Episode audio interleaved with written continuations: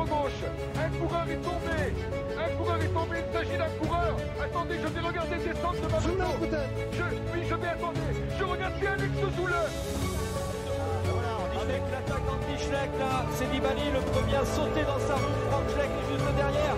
Et Alberto Contador qui vient de partir. Armstrong est lâché. On est lâché. l'attaque. Et il est littéralement appliqué, comme on dit, euh, dans les milieux cyclistes, alors que tout le monde le passe. Bonsoir tout le monde, les commissaires de course euh, pour parler de la troisième étape du Tour de France. Nice, essayez, on quitte la ville. Sisteron avec moi pour en parler. Charles, bonsoir Charles. Salut Ben et bonsoir à tous. Baptiste, bonsoir Baptiste. Bonsoir à tous. Et également Greg, bonsoir Greg. Bonsoir tout le monde. Alors, ben, une étape qui a été, euh, somme toute, euh, assez calme, euh, conclue par un sprint massif. Un vrai sprint massif, il y en aura peu sur ce Tour de France. Remporté de, de main par Caleb Ewan. Baptiste, une victoire de Caleb Ewan, euh, une remontée qui rappelle celle de Dan Maclay. euh, je crois que c'était sur le Grand Prix de Denain il y a quelques années. Ouais, ou fourmi, je sais plus, j'ai un doute, mais effectivement. Euh, bah écoute, ouais, un sacré sprint de Caleb Ewan que j'avais annoncé vainqueur hier soir, n'est-ce pas? Vous, me- vous le pensiez trop diminué, vous pensiez là l'auto trop diminué avec six coureurs, mais l'étape a été Je crois que je me suis même moqué de toi quand tu Tout à fait, tout à fait. Euh, mais euh, voilà, l'étape a été suffisamment tranquille. euh, et puis surtout, Ewan est un fin sprinter qui n'a pas besoin forcément d'un grand train, qui sait se faufiler, qui sait composer avec les circonstances de course et les circonstances d'un sprint. C'est ce qui fait que depuis, mm, enfin, en tout cas pour moi, à mes yeux, c'est, je sais pas ce que vous en pensez, mais c'est ce qui fait que depuis euh, la saison dernière, c'est peut-être devenu voilà dans un dans un panel de sprinters euh, un peu où on a du mal à distinguer euh, qui est meilleur que les autres. L'un des trois meilleurs, si ce n'est le meilleur sprinter de très peu devant les autres, parce qu'il gagne, il écrase pas comme Kittel ou Cavendish à, à d'autres époques. Mais c'est lui qui avait gagné le plus d'étapes l'an dernier sur le Tour. Et voilà, là on a eu le premier vrai sprint massif. Et il a fait, c'était une démonstration. Là, sa remontée d'hélicoptère était très impressionnante. Ça rappelle euh, ce... arriver à aussi bien se placer dans les roues, euh, Robbie McEwen, même si sa taille fait plus penser à Sam du Moulin. Euh, Charles, est-ce que tu penses qu'on a là le sprinter qui pourrait dominer le, Tour de France sur les sprints Ou euh, vu que c'est le premier vrai sprint en mai, puisqu'on se rappelle que la première étape, il y a eu beaucoup de chutes, beaucoup de pluie, euh, est-ce que tu penses qu'on ne peut pas juger sur un sprint ou, si il a vraiment euh, marqué euh, de son empreinte euh, France Bah, on ne peut pas juger sur un sprint, mais j'ai envie de dire que Caleb Ewan, on, voit arriver depuis un moment. hein. On se rappelle, hein, il a gagné très très tôt sur le Tour de Under en alignant les meilleurs sprinteurs mondiaux. Ensuite, il a pris son temps hein, pour arriver à maturité, mais déjà l'an dernier, il était assez exceptionnel. Il a dominé euh, énormément de sprints. Et cette année, oui, on ne peut pas le juger sur une étape, mais pour moi, cette victoire-là du jour, c'est la confirmation en fait que Caleb Ewan, c'est un énorme talent. Baptiste l'a dit, il s'est faufilé partout. Là, la vue d'hélicoptère était très intéressante parce qu'on voyait vraiment aller à droite, à gauche, comme, pardon, comme s'il se baladait au, au milieu de, quelques quilles. Ça m'a vraiment bluffé. Donc, euh, ouais, euh, l'avènement de Caleb Ewan, peut-être, oui. Enfin, on le voit venir depuis un moment, en tout cas. Un sprint qui a également vu euh, Greg, Sam, tout d'abord Peter Sagan, puis Sam Bennett coincé complètement sur le vent de face. Surtout Peter Sagan, puisque Sam Bennett arrive quand même à faire second. C'est ça, oui, on a vu. euh, alors, c'est vrai que ça, tout, je pense que le vent de face a beaucoup joué sur le final. On a vu que ça, euh, le placement des équipiers, des poissons pilotes était assez compliqué. euh, ceux qui étaient derrière finalement étaient largement avantagés. Donc, il y avait tout un jeu qui était même, ça a beaucoup frotté. on a craint quand même que ça tombe. Euh, et c'est vrai, comme tu le dis, euh, Sagan euh, a été, enfin, au vu des c'est assez impressionnant voir comment Ewan le, le- passe, parce qu'on a l'impression qu'il a arrêté, alors qu'il allait à mon avis assez vite.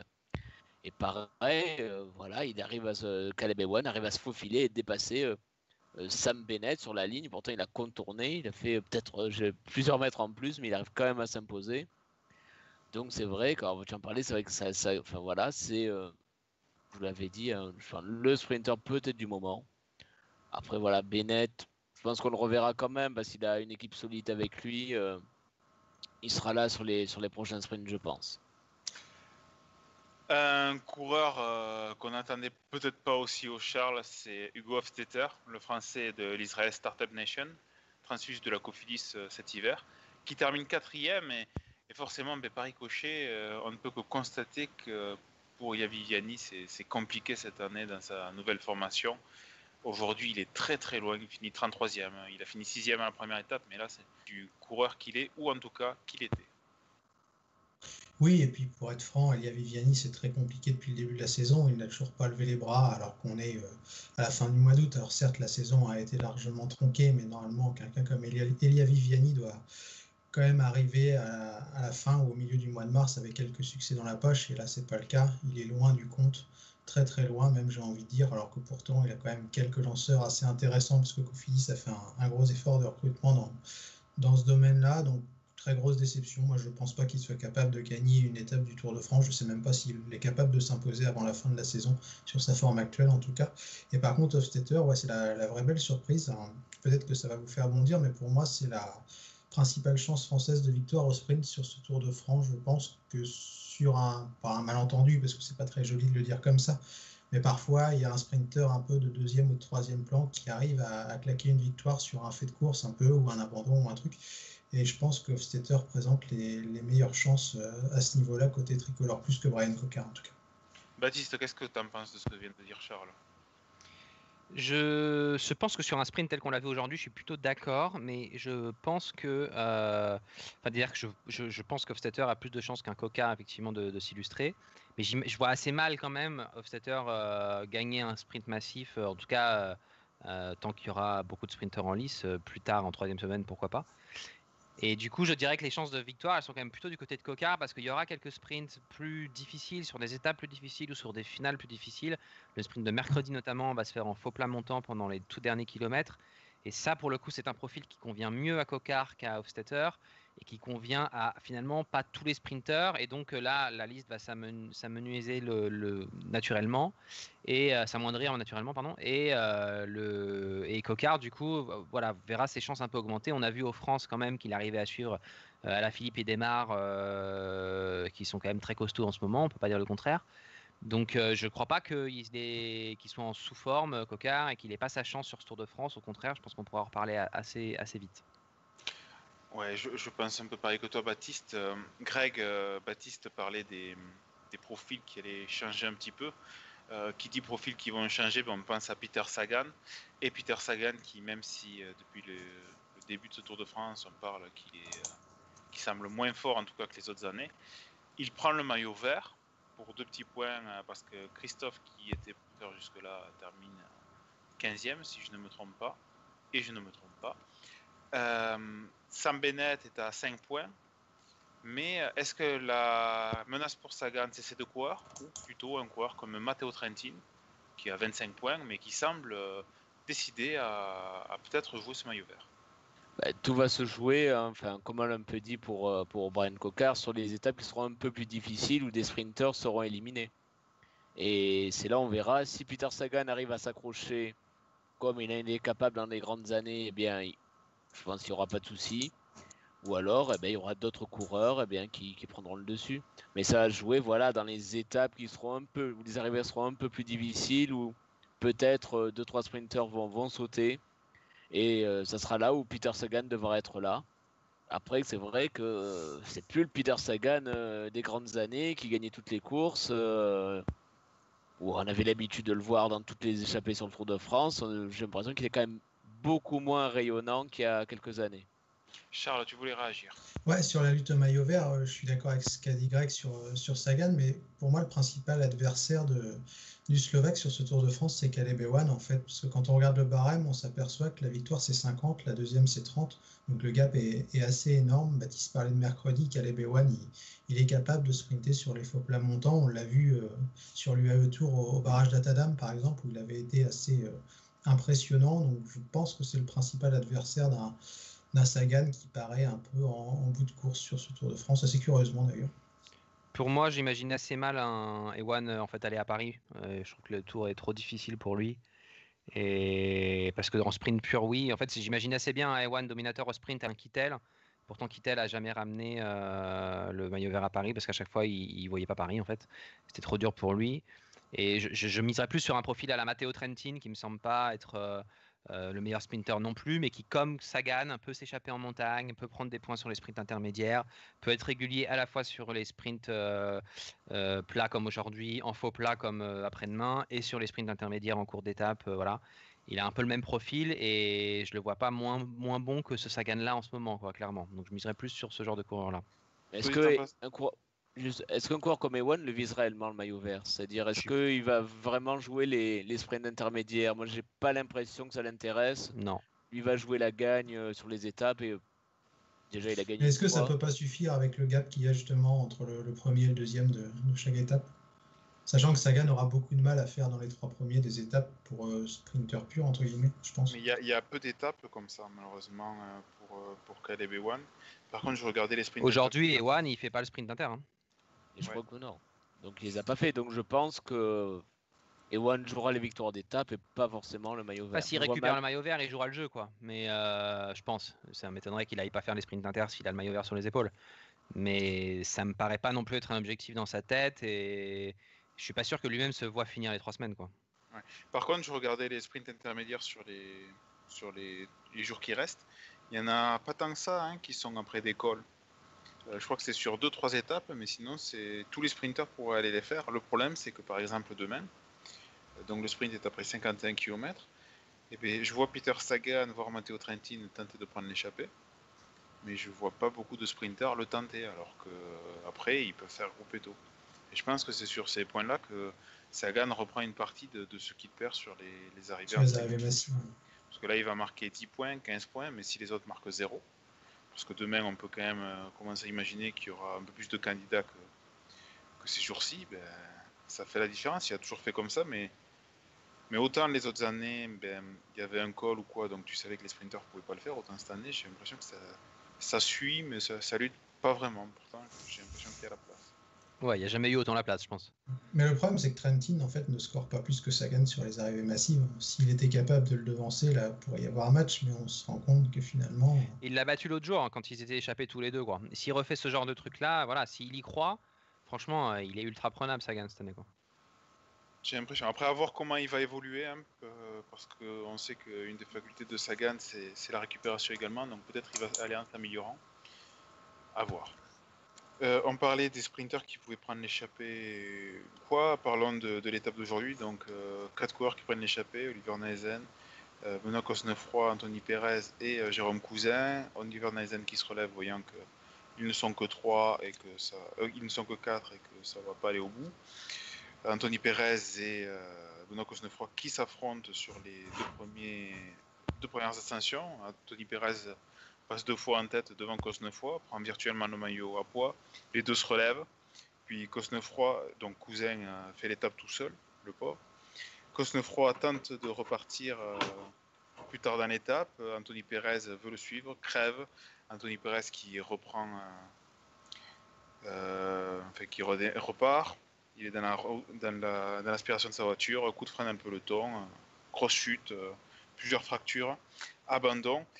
Euh, au-delà de, la petite pensée pour Anthony Pérez, euh, est-ce qu'on pouvait s'attendre, Charles, à plus de candidats pour l'échapper, même s'il y avait quand même très peu de chances pour aller au bout, mais, des, équipes euh, qui n'ont pas forcément de très grands sprinters, je pense à la CCC, à BNB, ou est-ce que c'est logique finalement? Bah, C'est logique, je suis pas sûr, mais en tout cas c'est la norme, donc j'imagine qu'on sera tous d'accord pour dire qu'on s'attendait pas à grand chose de plus. Par contre, moi, il y a quelque chose qui me gêne vraiment, c'est cette espèce de simulacre euh, d'échappée où on va dans l'échappée et, au final on se relève une fois qu'on a fait sa petite touille interne. je ne vais pas accabler Anthony Perez parce que malheureusement pour lui, il, est victime d'une très lourde chute, mais je trouve que c'est quand même un léger manque de respect par rapport au, Tour de France que d'aller s'amuser comme ça devant, de se faire relâcher, ensuite on ressort dans la bosse. C'est dommage, je trouve ça vraiment dommage, sincèrement. Et Baptiste, est-ce que. Parce que je comprends tout à fait ce que dit Charles. Est-ce qu'ils est sont pas un peu condamnés à ça, les baroudeurs qui. Euh, on va dire, pas les.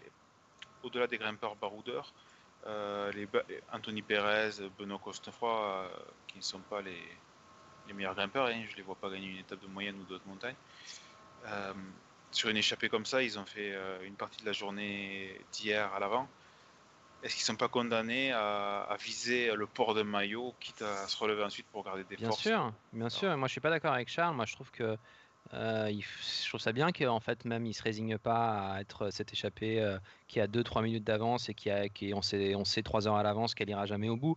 Euh, il joue avec le truc et je trouve que limite même il devrait le faire encore plus. Voilà, peut-être que le jour où euh, il y aura même plus une échappée qui part euh, et qu'on devra on se tapera toute l'étape en intégralité avec sans échappée, avec rien d'autre à filmer que le peloton pendant 3 heures et demie, que le jour où il y aura plus les équipes iront même plus faire voilà honorer leur invitation comme on dit. Enfin en fait juste servir de euh, expiatoires et, et courues d'avance, quoi. Peut-être qu'on se posera les bonnes questions sur à quoi servent ces étapes, pourquoi sont-elles aussi longues, pourquoi les diffuse-t-on en intégralité, comment dessine-t-on des parcours, voilà. Je trouve que c'est plus ça le problème que les mecs, ils, ont raison, ils font leur course. Bien sûr que ça sert plus à rien une fois qu'ils ont fait leur point du GPM. Moi, je comprends tout à fait cette attitude-là. Le problème, il est pas là. Le problème, il est pour moi dans euh, le, ce, que sont devenues ces étapes-là, en fait.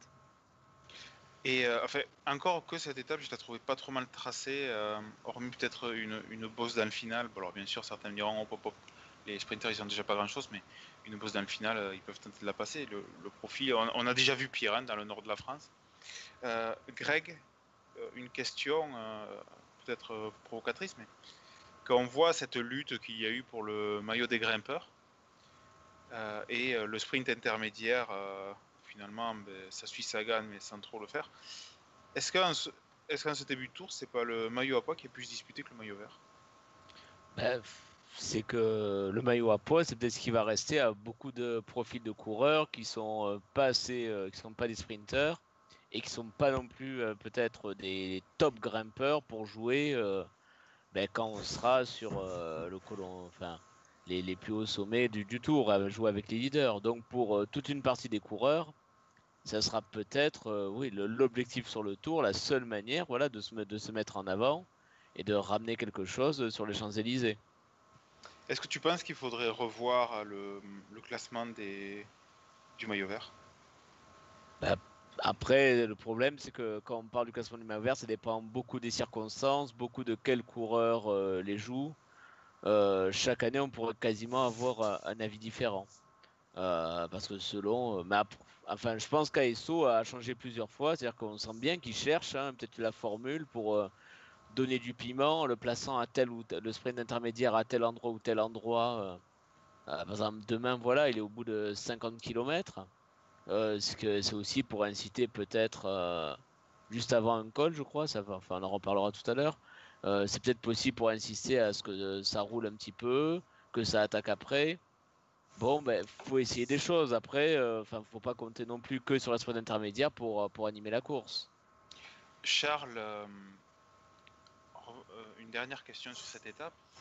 Euh, Au-delà d'Anthony Perez donc, et de Benoît Cosnefroy qui, qui était à l'avant hier, euh, je lis euh, par exemple encore comme Stéphane Kuhn qui disait euh, ça a fait du bien de, se reposer, de se reposer pardon, après deux étapes qui ont été intenses. Euh, C'est également la première journée euh, tranquille sur le Tour de France, au, tro- au troisième jour, mais il faut dire que la première étape, nerveusement, ça devait être terrible. La deuxième, euh, bon, ça a quand même bagarré, même si c'était euh, plus à rythme constant qu'avec de multiples attaques. Est-ce que euh, c'est victime également de la première étape? Oui, oui, oui. Puis de toute façon, il en faut des étapes comme ça. C'est le jeu aussi. On peut pas d'un côté aller euh, critiquer le dopage à tout va et, se plaindre quand il y a une étape un peu plus calme et que les mecs soient pas branchés à, fond toute la journée. Enfin, sinon il y a un, il y a un petit souci de cohérence, je pense. Donc ouais, c'est normal. Les deux étapes ont été très dures nerveusement. Je pense surtout la première. Les, les parcours étaient pas compliqués, étaient très compliqués plutôt, pardon. Donc euh, c'est plutôt logique d'avoir une petite journée comme ça tranquille. Demain ça va rebrancher. Mercredi, ça va être un peu compliqué aussi. Et au final, la prochaine journée, un peu comme ça, ça sera euh, sur l'île de Ré la semaine prochaine. Donc, ouais, je trouve ça assez logique. Alors, Juste, euh, juste. Benjamin, je voudrais en remettre une toute petite couche quand même avant qu'on change de, de- Pas qu'on parle de demain. Euh, Quelqu'un disait sur le forum à juste titre que voilà, dans les années euh, 80 et même 90, euh, il y avait des étapes où il se passait strictement rien, il n'y avait même pas d'échappée et ça bagarrait. Et alors moi, j'ai pas forcément connu cette époque-là, mais euh, euh, pour j'ai vu des Giro des années dans les années 2000 où il y avait des étapes qui se couraient à 32 à l'heure, à 34 à l'heure. en première semaine, hein, et où il se passait strictement rien, et où les mecs musardaient, et à la dernière heure de course, là, ça allait à fond pour euh, la neuvième victoire de, la- en trois semaines de Cipollini, quoi. Mais c'est ce que euh, tu voilà. souvent du doigt, Baptiste, en fait, ce problème de la diffusion. C'est la euh, retransmission en intégralité complète. qui tue le truc. Imagine, Et du coup, on veut du spectacle tous les jours, mais c'est pas possible. C'est une course de trois semaines. Les mecs, à un moment, il faut qu'ils se, il faut qu'ils se récupèrent un peu, quoi. et heureusement qu'il faut qu'il récupère, Bien mais sûr. tu l'as très bien dit. En fait, si jamais on mettait que la dernière heure de course sur le Tour de France, tout le monde trouverait toutes les étapes absolument géniales. Exactement. Alors que là, si tu les mets en intégralité, bah forcément, tu te fais chier un moment. Mais c'est logique, c'est la course, c'est Voilà. comme ça. Ouais, Enfin, mais, mais après, il peut se passer des événements selon le vent ou quoi. Oui. euh, Après, t'es dégoûté de Oui, rater. mais du coup, il faut pas se- il faut Ah, pas du coup être triste de l'inverse. quoi. spectacle. Faut On- pas réclamer on- du spectacle à tout prix parce qu'il n'est pas arrivé et du coup on n'a pas eu son, Alors, son petit, oui, sa petite excitation du jour, quoi. il y a beaucoup oui. trop d'attentes en fait par rapport à tout je- ça. alors, je comprends ce que vous dites, mais je suis pas d'accord sur un point. Autant le spectacle, pour moi, euh, c'était une étape avec une échappée, ben, comme il y en a depuis euh, moultes années sur le Tour de France. Non, ce qu'on peut regretter, c'est que l'échappée parte immédiatement. Il n'y a même plus de bagarre, parce que tout simplement, euh, les chances sont... Oui, mais- Tu avais quand même plusieurs attaques euh, avant de former une échappée entre Oui, mais on cinq- le savait pas, ça, Benjamin. Parce que de toute façon, on n'avait pas les Bah, lives. si, si tu avais les lives écrits quand même. T'avais juste Jean-Paul Brouchon qui te disait Ah bah tiens, euh, attaque de il y a machin, 15 ans, il y en a encore qui allaient au bout en fait des échappées comme ça. Oui, Et maintenant voilà, c'est mort. c'est ça que je veux dire. Voilà. C'est, mais après, je pense que pour, le, pour une étape avec ce profil, euh, avec quand même plusieurs difficultés, un assez gros dénivelé, euh, l'échappée aurait pu avoir une chance d'aller au bout en troisième semaine. Mais Oui, euh, pour une troisième étape, bon, forcément. On va, on va pas rester sur cette étape, on va parler de l'étape de demain, puisque l'heure tourne. Sisteron hors Sierra Merlette, Greg. Première arrivée en altitude, euh, 7 km à 6,7%. Euh, on va dire 5, 6 km à plus de 7%, euh, grosso modo. Une étape euh, où on risque d'avoir euh, un train et un sprint entre les, les meilleurs des favoris. C'est ce, ce qu'on peut penser. Hein. Alors, est-ce qu'il y aura certainement une échappée qui ira peut-être un petit peu plus loin qu'aujourd'hui? Mais ça va être. Alors, est-ce vraiment la grosse bagarre? Ça, moi, j'y crois pas trop. Ça risque malheureusement de, de se jouer dans, dans les derniers kilomètres. Parce que ça va être un peu comme on a vu sur le Dauphiné, un sprint euh, justement à partir de la flamme rouge? Alors, juste pour l'anecdote, euh, Rossière Merlette, la première arrivée c'était en 71. Et euh, c'est euh, la, la grande échappée d'Ocaña où il met presque 9 minutes à Merckx. C'est l'année où après, l'année où il tombe dans le col de Monté avec le maillot jaune. Oui, il y avait deux Quand- autres- il y avait quelques autres cols dans l'étape quand même. Il y avait des cols de deuxième catégorie, Ouais. les cols du noyer, etc. Mais alors, mais c'est pour dire qu'on est, euh, enfin, on parle du changement de cyclisme. Imaginez, je pense qu'il n'y aura jamais euh, 9 minutes d'écart entre le premier et le troisième de l'étape. Parce que Merckx est le troisième de l'étape, il n'était pas non plus, euh, euh, enfin, il n'est pas non plus perdu euh, au fond du peloton. Il, faut, il Donc, faudrait euh, vraiment. euh, C'était un une 14 juillet, il faudrait une pluie monumentale avec du froid glacial ou alors une canicule terrible pour avoir de- d'immenses Voilà, écarts. euh. Je pense, voilà, là ça se jouera à coup, de- je pense, ça se jouera à coup de, de quelques secondes, sauf euh, grosse défaillance. Un 8 juillet, je dis n'importe quoi. Excusez-moi. Baptiste, euh, une étape comme ça, échappée ou favori finalement? Hey, ça c'est un, ça c'est une vraie question. Euh, je trouve que c'est une- vraiment une étape euh, qui, qui mériterait, enfin qui pourrait aller en échappée. Euh, moi, c'est une étape que je trouve vraiment hyper, euh, on dirait une étape de la Vuelta, quoi, euh, de première semaine ou plus d'ailleurs. On a un peu tout le temps des étapes de la Vuelta comme ça, mais voilà, avec pas trop de, pas trop de, un peu difficile mais pas trop, et puis une espèce de montée à la fin. Alors là, il y a avec sur la Volta, souvent, il y a des très forts pourcentages, mais pas tout le temps. Il y a aussi des montées un peu comme ça, euh, 7 km à 7%. Bon, c'est pas trop. On n'a pas, pas trouvé de pente. euh, ou puis de temps en temps, il faut changer un peu des moritos, quoi. Euh, mais et donc sur la Volta, j'aurais bien vu parce que ça arrive tout le temps, il échappé et puis le maillot qui est pris, machin. Mais là, comme à Philippe, il va vouloir garder le maillot jaune. Du coup, je sais pas trop pour l'échapper. Il faudrait vraiment que les mecs soient déjà très loin en général et encore les cannes. Euh, parce que en- pour le, alors qu'on peut se dire que les mecs qui sont très loin en général, c'est qu'ils n'ont pas trop les cannes justement en ce moment. Donc je, je suis assez partagé et je, je, je- si je devais vraiment faire un choix, je dirais plutôt euh, les favoris qui se jouent la gagne. Charles, sur une étape comme ça et une arrivée comme ça, tu, tu, vois, tu vois quoi toi dans cette dernière montée? On oublie Bah, le reste de l'étape, mais Je suis un, un peu comme Baptiste, que je trouve assez balèze quand même. Il a réussi à flinguer la Vuelta sur une étape du Tour de France. C'est un métier. Hein. C'est un métier, ouais. Mais blague à part, ouais, je te rejoins vachement en fait là-dessus parce que pour moi c'était échappé si, si troisième semaine, mais là tu l'as très bien dit avec le, le côté à la Philippe qui veut garder le maillot jaune. Mais ouais, je vois une lutte entre les favoris, je vois Damietz qui sort à 2 km de l'arrivée et qui fait coup double. D'accord. Euh, Est-ce que vous pensez qu'une équipe, euh, que ce soit la Ineos, Grenadier ou la Jumbo Visma, va, va tenter de, euh, de mettre un premier coup psychologique ou euh, ça va faire un vrai un trait, mais euh, pas non plus un, euh, Non. des étages de fusée? Ça va jusqu'à. Enfin, ouais. Enfin, je- moi, comme j'ai dit tout à l'heure, si c'est la, la Jumbo qui, qui gère, ça va, ça va monter au train et ça attendra. Roglic attendra la fin, je pense, pour mettre son accélération. Un peu comme on a vu sur euh, le Dauphiné. Par contre, je suis d'accord avec Charles. euh, celui qui a tout intérêt à, enfin, à attaquer, c'est Adam Yates. Euh, si Adam Yates, qui est qu'à- il est seulement à 4 secondes à la Philippe, s'il attaque pas demain, sur, je pense, Ouais. un, profil de, un profil de montée qui lui va bien, euh, je pense qu'il il attaquera plus jamais. Là, il a vraiment l'occasion. C'est peut-être les Michelton euh, qui vont euh, peut-être mettre un, gros rythme pour essayer de, lâcher à la Philippe, parce que les, les Michelton, est-ce qu'ils ont d'autres objectifs que euh, gagner une étape et porter le maillot quelques jours? Moi, je me méfierais quand même parce qu'Adam Yates, je trouve qu'il a été très malin dans son approche du tour. Moi, je ne vise pas le général, je suis là pour les étapes. J'ai fait un Dauphiné pourri de toute façon. Mais quand on voit ces deux démonstrations sur l'UAE Tour en début de saison, s'il prend le maillot jaune, sachant qu'il n'y a pas de chrono à part la planche des belles filles, euh, je serais les favoris. Je me méfierais énormément de, lui.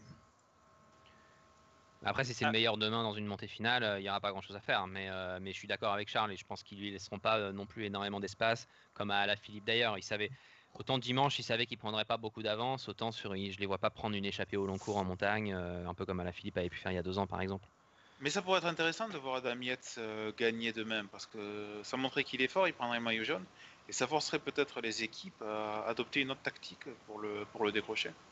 Et donc euh, ça pourrait, pour les Pyrénées notamment, euh, s'il tient à l'état du moins égal, euh, de voir des offensives euh, différentes que des trains à rouleau compresseur. Ah, bah, pour le spectacle, on a tout intérêt à ce que ce soit quelqu'un d'autre qu'un Jumbo ou un Ineos qui prenne le maillot, ça, clairement. Mais j'imagine assez mal un train, de... en tout cas demain. Euh, parce que je trouve que dans tous les gros collectifs, il y a quelque chose qui cloche. Euh, chez Ineos, euh, Sivakov, il est un peu en dedans, et le reste de l'équipe est quand même moins fort que ce qu'on pouvait attendre. Jumbo, il y a l'air d'y avoir des doutes. Dimanche, on n'a pas trop sûr. Glitch, on n'est pas trop sûr non plus. Pinot, il est tombé. Godu, il est... c'est pareil chez la Groupama. Et donc, du coup, tu sais pas trop quelle, quelle équipe va euh, vraiment mettre un gros train en mode euh, tiens, je vais tester tous les autres. Tu as l'impression qu'un peu partout, euh, il y a quand même des arguments assez importants pour dire bon, euh, cette étape-là, on va un peu attendre de voir ce que les autres font et puis on sprintera dans le dernier kilomètre. Quoi. Je trouve que ça, que ça- ça, ça va ressembler à ça, à mon avis. Ouais, et moi je me dis, une équipe qui pourrait essayer d'accélérer pour son leader, ça pourrait être la Bahreïn. Ou Education First. Ouais, mais Bahreïn, tu vois, on n'en a pas parlé, mais euh, ils ont fait une bonne étape hier. Ils sont, euh, je crois qu'ils sont deux avec Landa, euh, quasiment dans le groupe où. euh, Sauf qu'ils sont, tous tom- après. ils sont tous tombés euh, samedi, euh, Bahreïn.